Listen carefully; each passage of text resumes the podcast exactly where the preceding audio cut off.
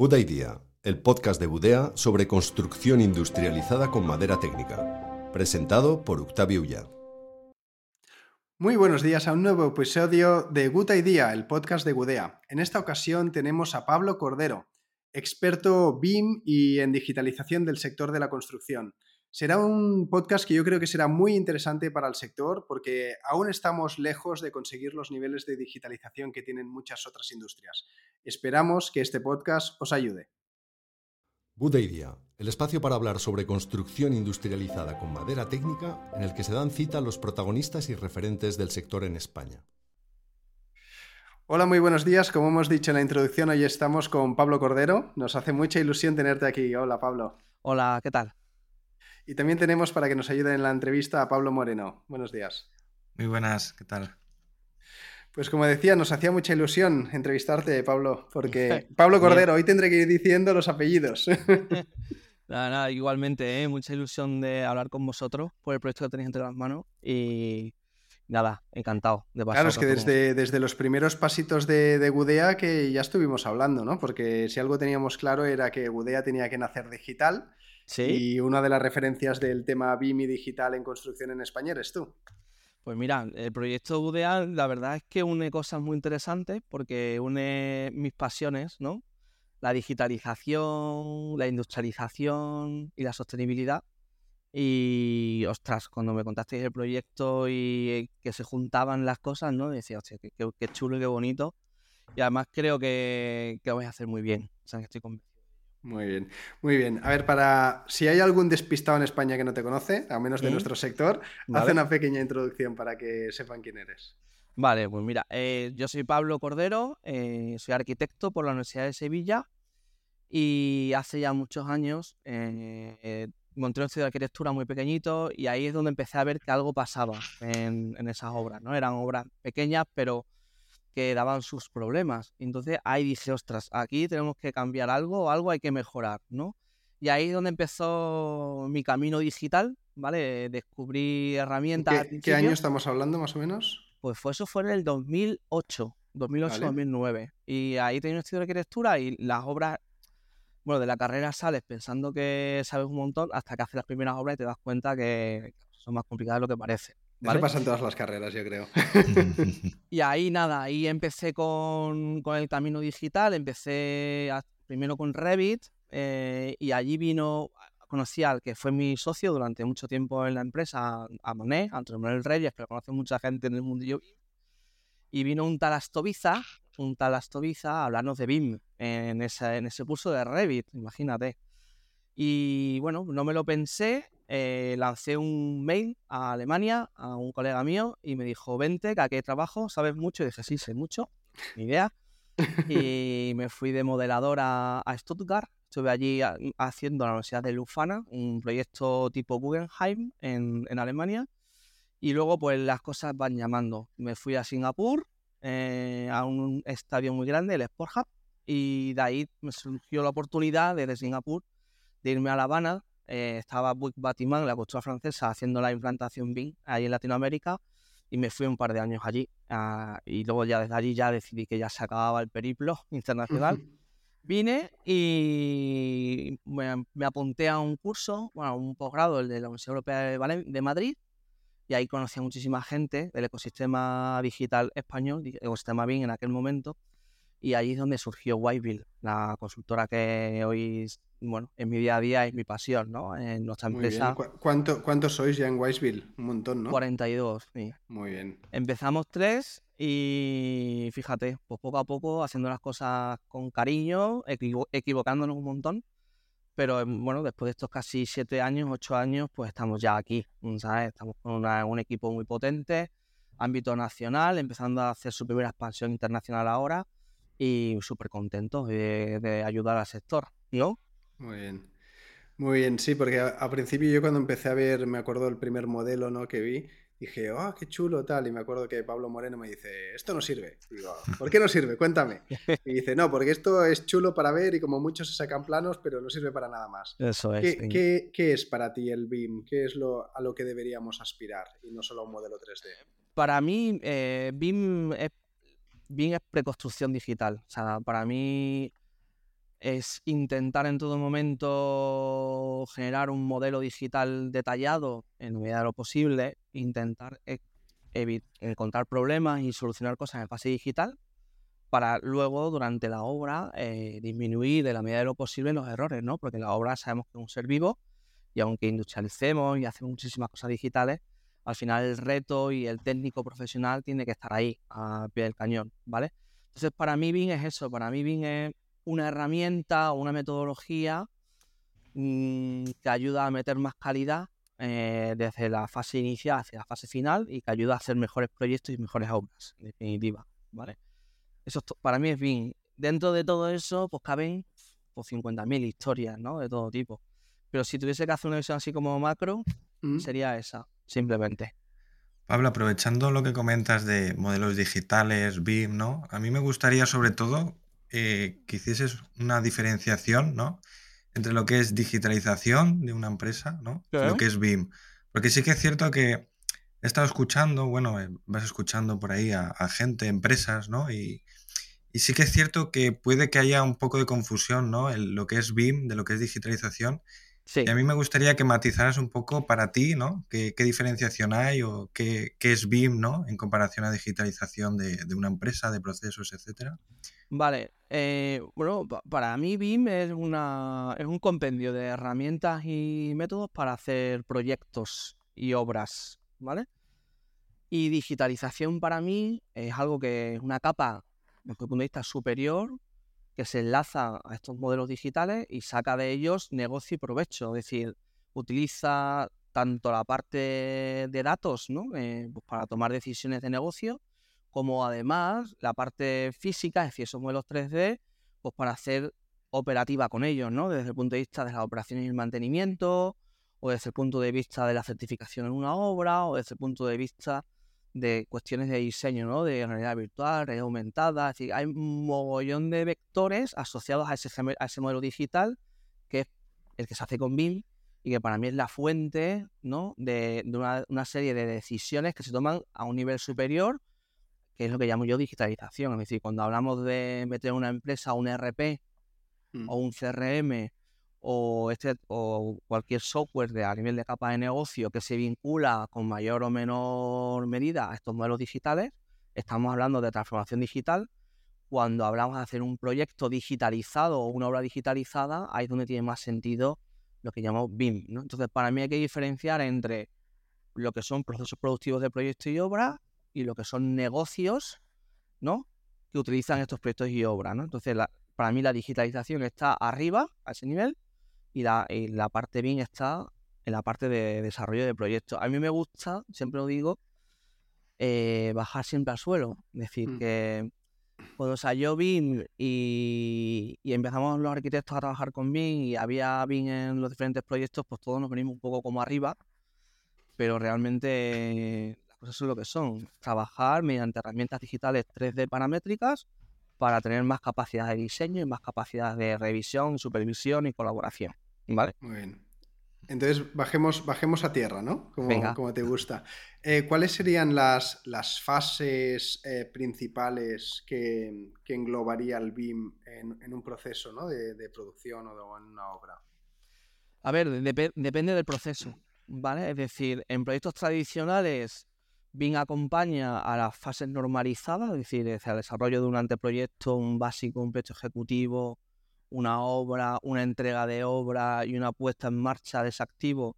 Ahí BIM va generando sus diferentes funcionalidades asociado a un mapa de software en concreto, a unos niveles de detalle, a unos usos específicos de los modelos digitales, etcétera, etcétera, etcétera, ¿vale? Entonces, en un proceso tradicional acompaña a, todos los técnicos, porque no olvidemos que BIM no sustituye a nadie, sino que empodera a, los técnicos. Así que BIM no es un fin, es un medio para conseguirla. Y cuando hablamos de procesos más industrializados, pues se convierte en una herramienta de colaboración temprana entre industriales y los técnicos, muy interesante, y luego incluso en procesos más fabriles se convierte en ese modelo que me permite conectar con máquinas, es decir, conectar con fabricación, ¿no? Y eso es muy interesante, porque al final tengo un modelo que responde a la parte proyecto, decirlo así, la parte proyectual, pero además me da ciertas funcionalidades desde el punto de vista de la fabricación de Mm. componentes. ¿no? Con lo cual, depende del proceso, se asocia a BIM.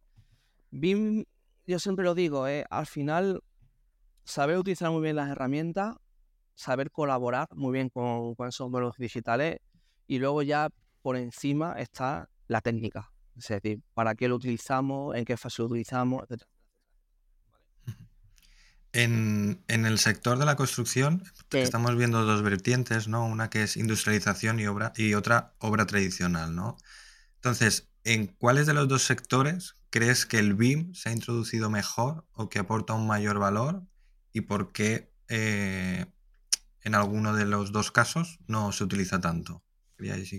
A ver, yo, yo veo que los dos sectores mm, parten, o su génesis, ¿no? Está en, en dos ambientes muy diferentes, ¿vale? Es decir, el tradicional viene de un sector con mucha inercia Mm. y con, con mucha dificultad al cambio, es decir, las cosas son difíciles de cambiar en el sector tradicional. Como consecuencia, todo lo que suene a digitalización, modelos BIM, está costando como más, ¿vale? Es decir, llevamos mucho tiempo luchando porque la obra tradicional se vaya implantando solución tecnológica, ¿vale? ¿Por qué? Pues porque tenemos mucha inercia, los márgenes en, la- en el sector tradicional son bajos, entonces hay que entender también que el sector innova donde puede, ¿vale? En tradicional. Sin embargo, si hablamos de procesos industrializados, es verdad que la adopción puede llegar a ser mayor y es más rápida. ¿Por qué? Pues porque la cultura del sector industrial parte ya de cierto grado de digitalización. Es decir, y cuando vamos a fábrica, ver herramientas digitales para fabricación es como más común que verlas en la obra tradicional. Con lo cual, en ambos campos va a ser difícil. O sea, eso es un reto para todos. Sí que creo que en tradicional está más consolidado, es decir, porque llevamos más, más tiempo, pero vamos más despacito, ¿no? Como ese caldo que se va haciendo, ¿no? Al chup chup, despacito. Y en obra eh, industrializada, creo que la adopción de BIM va a ser bastante más exponencial. ¿Por qué? Pues Mm. porque los procesos, la cultura y los agentes que intervienen en esos, procesos- en esos proyectos industrializados tienen, son más eh, open mind, ¿no? Es decir, es gente con Claro. más necesidad de apertura porque están, tienen, tienen maquinaria que ya necesita cierto nivel de digitalización, ¿vale? Es que muchas veces eh, eh, hemos comentado esto, ¿no? De que eh, ya hay herramientas en el mercado, much- muchas más de las que en general se usan y, y entonces muchas veces decimos, no, es que no es un problema tecnológico, es un No. problema, eh, el reto es humano, es, es cultural, como decías. cultural. Realmente, cuando decimos transformación digital, todo muy bien. Yo siempre digo, me gusta mucho la fórmula de la transformación di- digital. ¿no? Nosotros tenemos una fórmula en Whiteville que nos gusta mucho utilizar, que es que la transformación digi- digital es igual a digitalización, ¿vale? Más procesos, ¿vale? Es decir, esas cosas suman, pero lo que mete un multiplicador y puede hacer que sea por cero o por infinito son las personas. Es decir, tú puedes tener una digitalización hasta arriba de todo, tenerlo todo súper, una, una empresa orientada al dato, haber pasado un camino digital brutal. Puedes tener luego unos procesos súper mapeados, lean, agile, lo que queramos, ¿vale? Pero si no hay gente con ganas, con ilusión y con motivación, de nada Mm. vale todo esto. Entonces lo que multiplican las fórmulas son las personas. Entonces, Sí, eso totalmente. cuando dices, ¿cómo transformamos digitalmente? Yo siempre digo muchas veces, empecemos por las personas. Mm. Hablemos, hablemos, ¿quién está ahí? ¿Qué ganas tiene? Justo, justo ayer eh, estuve hablando con el fundador de un, un unicornio de, de Latinoamérica y, y me explotó la cabeza, ¿no? Porque le dije, la importancia para ti está en la, en la parte de digitalización o en lo digital y tal. Y él decía, no, no, la parte digital no, lo importante es el conocimiento, ¿no? Todos los conocimientos que hemos ido adquiriendo que nos hacen ser mejores en cada uno de los puntos. Eso ¿no? Y es. entonces le, le daba poca importancia como viendo la digitalización como una herramienta. ve- después le digo, vale, en servicios centrales, ¿cuánta gente está en temas de digital, data y tal? Y me dice un 65% de la plantilla. Y digo, ¿Eh? wow. Pero para él lo importante era el, el conocimiento, porque ya era en su ADN, ya era digital. En cambio, hablas con otras empresas más tradicionales y te dicen, no, no, yo soy muy digital, y luego es un 2% de su plantilla que son developers Sí. o, o gente de BIM o tal. Exacto. ¿no? exacto. Al, final, eh, a ver, la digitalización, una cosa es el marketing, la digitalización y otra cosa es la, la cultura, ¿vale? La cultura para mí, o sea, el equipo, el, que los objetivos comunes y compartidos, ¿no? Y el cómo la digitalización nos ayuda a ir hacia eso, ¿no? Y se navega en un mismo barco todo el mundo, y todo el mundo tiene claro hacia dónde va y comparte la visión de la compañía, creo que es bastante más importante que el stack ¿no? de herramientas, en la interpretación de herramientas, que sí que, es muy bien, ¿eh? y nos, dedicamos a eso. Pero siempre he pensado que, esto es un tema de, talento, de personas, de equipo, de cultura y de valores. ¿no? Al final, la revolución digital, con muy poquita digitalización y mucha cultura, hmm. quizás sea muy grande. ¿eh? Consigues mucho impacto. Sí, sí, sí. Entonces vamos, vamos un poquito por fases, ¿no? Para ver cada una de las fases, cuáles son las mejores prácticas que, tú has visto o, que tú recomiendas, ¿no? En fases muy iniciales, ¿no? Cuando estamos en anteproyecto, un proyecto básico. Eh, ¿Qué es lo que has visto que puede ayudar? Pues mira, ayuda lo primero, eh, bajando a la tierra, eh, conocer bien las herramientas. y, y antes de eso, ayuda todavía más saber hacer proyectos, ¿vale? Es decir, que muchas veces el manejo de una herramienta, la productividad de una herramienta requiere que previamente se tenga pericia técnica, ¿vale? Con lo cual, una buena pericia técnica con un buen manejo de una herramienta hace que el, digamos, lo, conseguido, ¿no? el beneficio de lo que se hace bastante más exponencial, ¿vale? Entonces, como buenas prácticas, en fase de diseño yo diría, uno, eh, fijar claramente los objetivos del para qué se quiere, por ejemplo, este modelo, para qué, ¿no? Preguntarse constantemente para qué modelo, cuál es el objetivo de lo que yo modelo. Es decir, modelar hacia adelante sin pies ni cabeza, ¿no? Por modelar, muchas veces es hasta eh, contraproducente. Creo que es más mm. interesante fijar claramente dos, tres objetivos no ser muy pretencioso en los objetivos y modelar para esos objetivos, ¿vale? Y luego favorecer la colaboración temprana. Entonces, utilizar, me parece más importante un buen uso de un common data, ¿vale? Que una pericia enorme en software de modelado. Me parece más importante en, En, esa fase inicial, ¿no? En anteproyecto, proyecto básico, yo qué es lo que quiero. Quiero ver qué edificio me cabe, ¿no? En el terreno que tengo y cómo lo distribuyo en base al comercial que me está diciendo, pues aquí en esta zona lo que interesa es cosas grandes, pisos grandes o pisos pequeños o zona comunitaria. Programa funcional. Tengo su input y yo quiero ver allí que me cabe. Que, no sé si has comenzado a ver cosas de inteligencia artificial ¿O sigue siendo todo muy manual? Hay una revolución en el sector que se está cociendo, ¿vale? También a fuego lento. Eh, hay que también bajar abajo también con estas cosas. Eso es cierto, porque luce, brilla más de lo que se puede utilizar en temas técnicos muchas veces. Claro, ahora empieza a haber ya herramientas, lo que llaman sistemas expertos, ¿vale? Mm. Son herramientas basadas en IA en la nube, en las que puedes hacer feasibility study, ¿no? En donde puedes eh, meter una parcela y con inteligencia artificial pedirle a la herramienta que te ayude, ¿no? A generar 2, 3, 4, 5, 6, 7 en iteraciones para que tú como técnico vayas cogiendo el canal. Eso es como lo que estás haciendo ahora con ChatGPT. Está muy bien para abrirte la mente, ¿vale? Sí, para que te dé ideas, ¿no? Entonces, las herramientas que tenemos ahora mismo, yo todavía no he visto ninguna herramienta basada en IA que sea la definitiva, pero sí hay herramientas como TestFit, como ArchiStar, como bueno, arquitecturas aquí, ¿no? De compañeros españoles. Eh, hay herramientas muy interesantes, basadas en IA, que te ayuda a quitarte todo, ¿no? Quitarte todo ese trabajo un poco tedioso de encaje para luego a partir de ahí tener un camino, ¿no?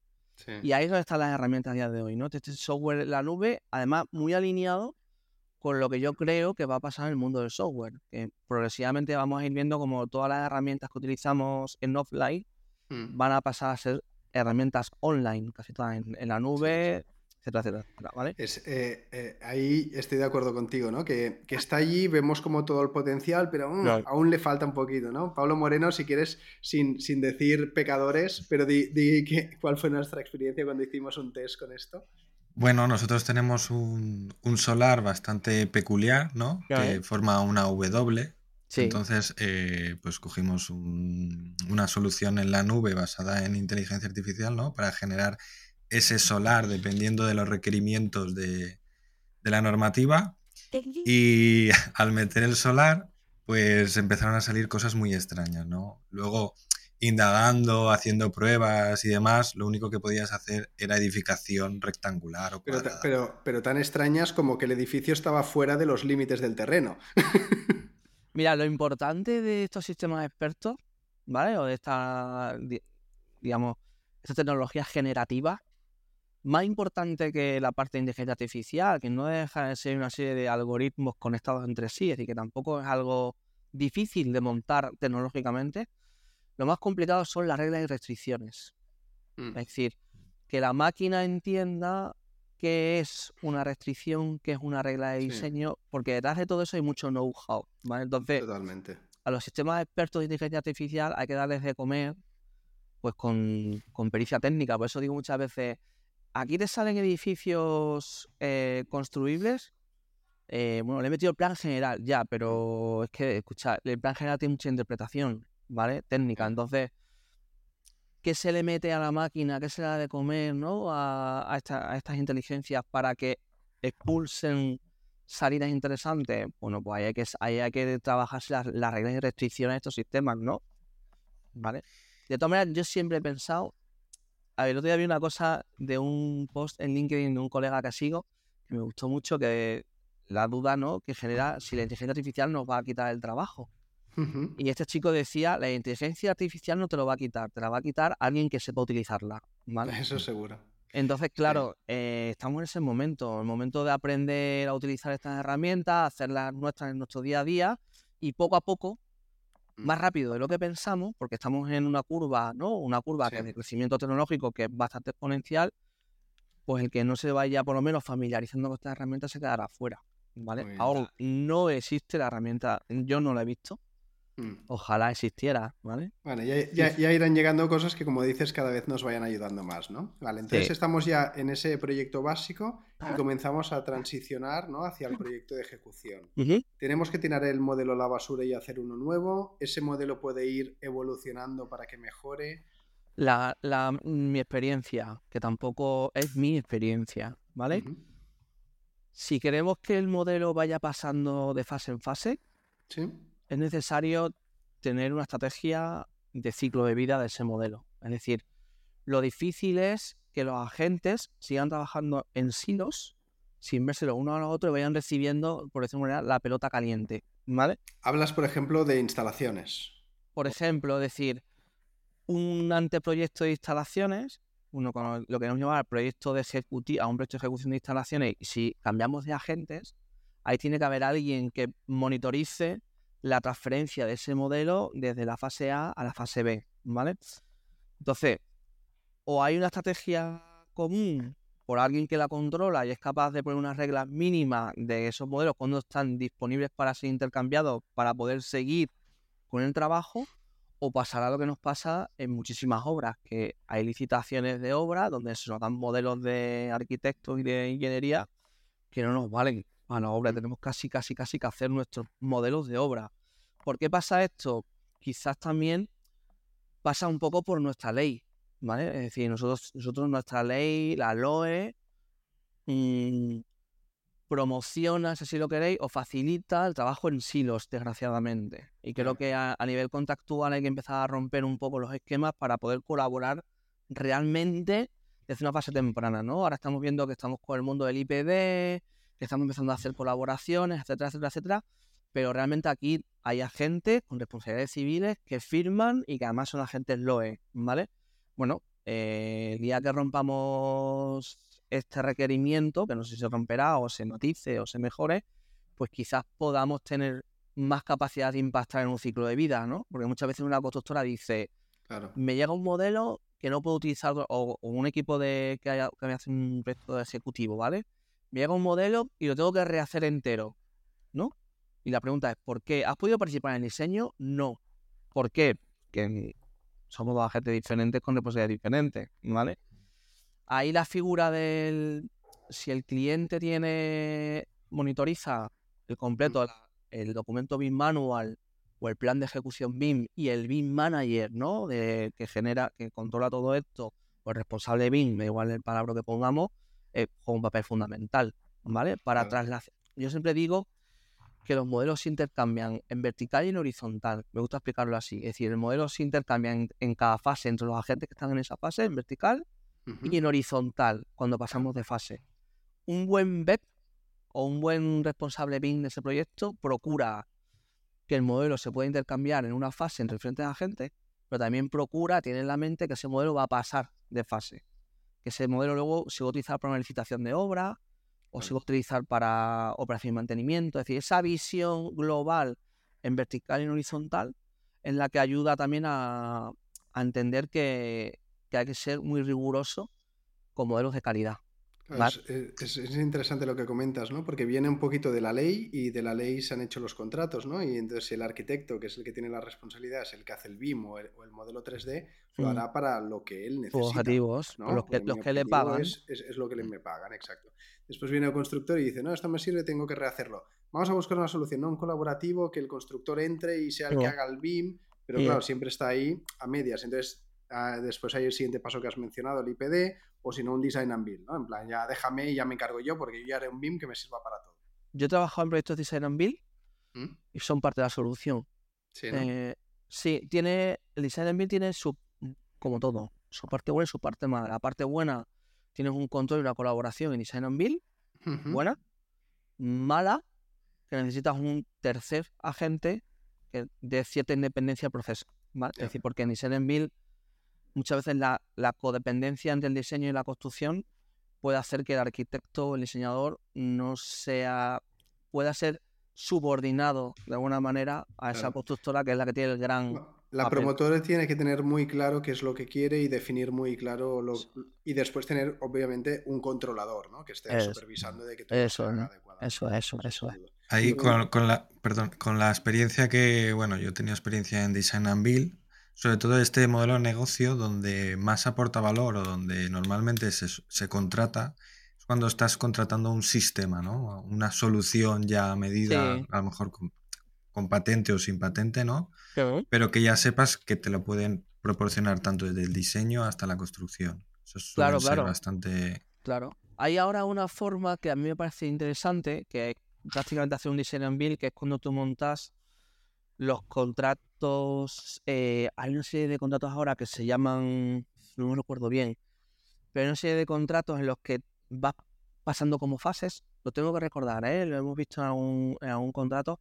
Que son como unos, unos colaborativos Mm. O sea, se hace el diseño y luego hay unas, unas mesas colaborativas durante un tiempo donde se selecciona al mejor and build, ¿vale? Esto se da mucho, por ejemplo, en Inglaterra y en, la zona de Emiratos Árabes y por ahí, este tipo de contratos se da mucho, ¿vale? A ver si saco un día el nombre, os lo paso, porque es interesante. ¿eh? Es interesante verlo. Porque, sí. porque dices, ya han hecho un poquito de diseño a lo mejor, pero después se hace un diseño. Ya meto una mesa de contratación, ¿vale? En la que sumo cuatro o cinco empresas que van a diseñar y con el sentido constructivo de las cosas, con esa constructora. Y yo voy a seleccionar a, una de las primeras, que básicamente en lo público es lo que se llama no me acuerdo el nombre ahora mismo, pero lo, buscaré o lo pasaré en el nombre de este contrato. Muy bien, entonces eh, hemos cubierto un poquito la parte de diseño, ¿no? Y, empezamos eh, en el tajo, ¿no? Comenzamos ya la construcción. Entonces, ¿cómo, cómo BIM nos ayuda o, debería trabajarse para que nos ayude durante la fase de construcción? Para mí hay en la fase de construcción dos claves. ¿Vale? Producción del modelo en as-build, en track record, es decir, lo que se construye se va actualizando en el modelo. Me parece fundamental esa ingeniería inversa que se produce. Es decir, tienes un modelo digital y empiezas a hacer una obra, la obra empieza a ser construida. Si tú procuras ir teniendo un ASBIL en tiempo real de lo que se está ejecutando, puedes ir haciendo ingeniería inversa. Puedes ir haciendo una coordinación de lo realmente ejecutado versus lo, lo planificado en el modelo. Es decir, con una buena planificación debería haber después poca improvisación en obra. Pero dices, algo igualmente hay y eso que se meta en el modelo. Es lo que yo digo, No, yo lo que digo es que si tienes un modelo digital, ¿vale? ¿Mm? Eh, y vas a empezar a hacer una obra y, y el as build de esa obra, porque la, obra es un ser vivo y modificaciones habrá, ¿no? Será muy difícil clavarla, de hecho la industrialización intenta clavarlo, ¿vale? Y la digitalización también intenta simularlo para clavarlo, pero la vida es la vida, ¿vale? Es decir, nada quita que metas mañana una máquina y te encuentres pues, un problema en el terreno y tengas que cimentar de otra manera, ¿vale? Pero lo que sí digo es, que si durante la obra hay un mantenimiento de ese modelo y el modelo se va actualizando en tiempo real y podemos ir haciendo una coordinación de obra ejecutada y su, y su conforme as built BIM y una coordinación con lo que me viene del modelo previo, no sé si me estoy explicando, podemos, hacer, podemos adelantarnos a hacer ingeniería inversa. Es decir, puedo evitar que me venga una industria a la obra a intentar hacer algo que no entra porque lo he descubierto en tiempo real, ¿vale? Es decir, eso me parece fundamental. Esa es la parte 1. La parte 2 de obra me parece fundamental utilizarlo como soporte de la certificación de obra, ¿vale?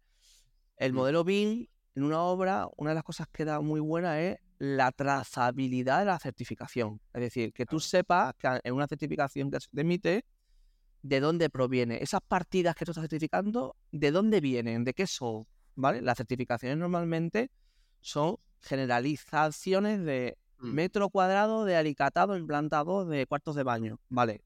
Pero el BIN te puede decir de qué alicatado estamos hablando, de este baño o de este baño, de este. Con lo cual, desde el punto de vista de meter transparencia en el proceso y trazabilidad, la certificación es muy interesante, ¿vale? Ahora, eso sí, tengo que tener un muy buen modelo, ¿vale? Por eso digo que si el modelo de partida de obra en un buen modelo, puedes hacer muchas cosas. Ahí, ahí, Pablo, ¿crees que el tema de nubes de puntos, escaneado láser y fotogrametría tiene un papel muy importante en obra? Sí, pero sí. Pero, como siempre, eh, con mesura. Es decir, eh, hay cosas que no hace falta hacer una nube de puntos para comprobar que están mal. Eso es. Mm. Al igual que digo muchas veces, no hace falta hacer un class detection en el modelo para saber que eso no está bien coordinado. ¿Vale? Es decir, las nubes de puntos son súper interesantes cuando eh, tienes muchísimas instalaciones o tienes una obra muy gorda, entonces, bueno, pues tú escaneas aquello, sacas una nube de puntos y lo converses contra el modelo y vas comprobando tolerancia, ¿no? Lo realmente ejecutado versus lo modelado. Y es muy interesante, nosotros lo hacemos en muchos proyectos, ¿vale? Ahora lo estamos haciendo, por ejemplo, en el Santiago Bernabéu, pues estamos escaneando todas las instalaciones del estadio y estamos comprobándolo contra el modelo. ¿de acuerdo? Y eso es muy interesante, muy interesante. Sería imposible hacer eso a mano. Sin embargo, no estoy muy de acuerdo en meter esas campañas de escaneado constante con el sobrecoste que llevan, con lo que pesan esas nubes de puntos, cuando creo que a lo mejor con un puntero láser puedo hacer cuatro comprobaciones que son las que me hace falta en el modelo. Es decir, que la tecnología sí en obra y las nubes de puntos y modelos sí en obra, pero con objetivos claros. Cuando tocan, ¿no? Cuando, cuando toca. Cuando sea eficiente usarlo. Sí, porque escanear una sala de máquina os puede ser interesante, sería interesante si tuvieses que clavar dónde está cada conducto, ¿no? Ahora la pregunta es, ¿necesito clavar para operación y mantenimiento dónde está cada conducto cuando lo que mantengo son a lo mejor los equipos productores y no la, no la tubería? Pues a lo mejor no tiene sentido. No, sé si me estoy explicando. Es decir, mm. que la tecnología hay que aplicarla cuando tiene sentido únicamente. Y, estamos ya totalmente fuera de tiempo, pero queremos seguir preguntando. Eh, se acaba de construir. Si, por ejemplo, es un build to rain, eh, ¿nos puede ayudar el BIM también en mantenimiento o, se acaba con la construcción? Pues muchísimo.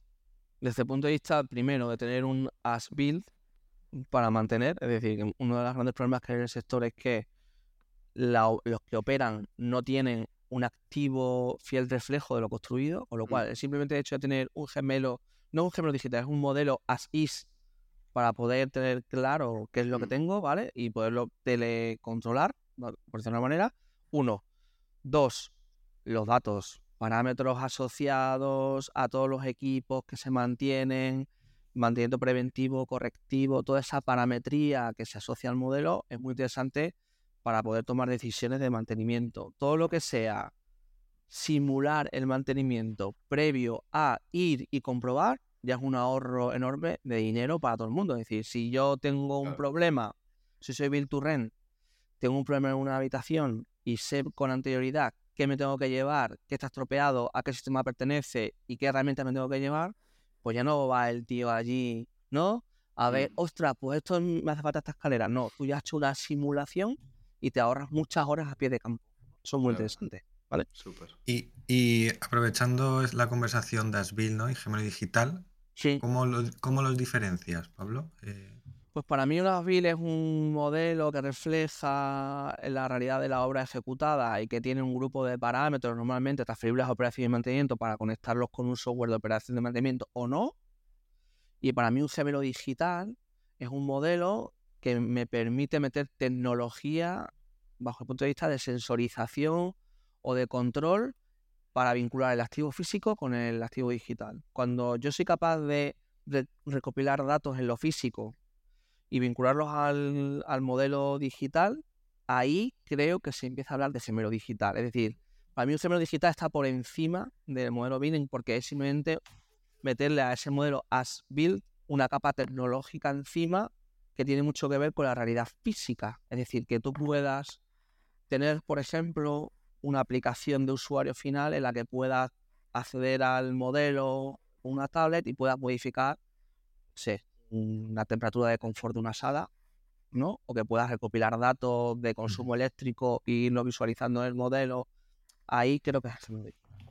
No soy el experto en gemelo digital, ¿eh?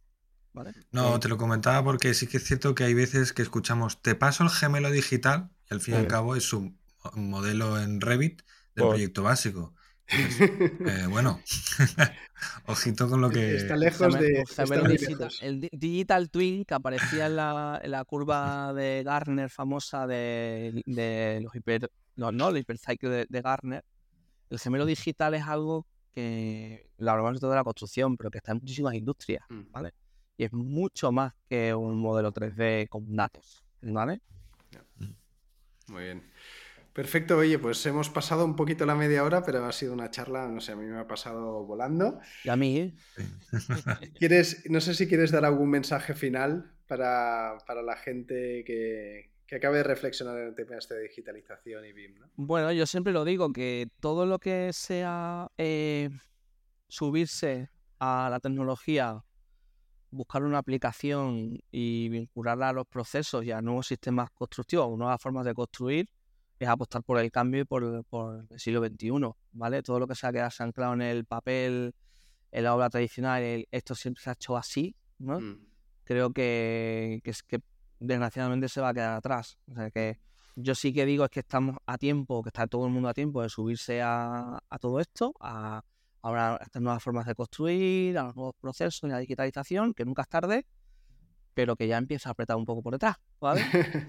No, y, me encanta la reflexión que haces siempre, ¿no? De, que, que has hecho durante todo el podcast y que haces siempre, ¿no? De, de la tecnología hay que hacerlo porque toca, pero, pero no porque toca, sino siempre que tenga sentido, donde tenga sentido y siempre para sacarle un provecho, ¿no? No simplemente porque sea guay o porque sea lo que. Digitalizar, Octavi, allí donde es necesario y con, con unos outcomes, ¿no? Con una salida Claro. clarísima.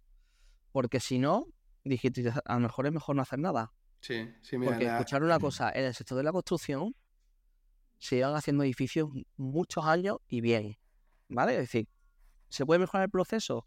Sí, pero ahí está. Es decir, Mm. que, que se están haciendo las, se han hecho las cosas bien. ¿Hay que mejorarlas? Sí, y no había digitalización, ¿vale? Con lo cual hay que meter la palanca allí donde creamos que realmente palanca, no en no porque sea una moda, ¿vale? Perfecto. Pues con esto nos quedamos. Muchas Vale. gracias, Pablo Moreno. A vosotros.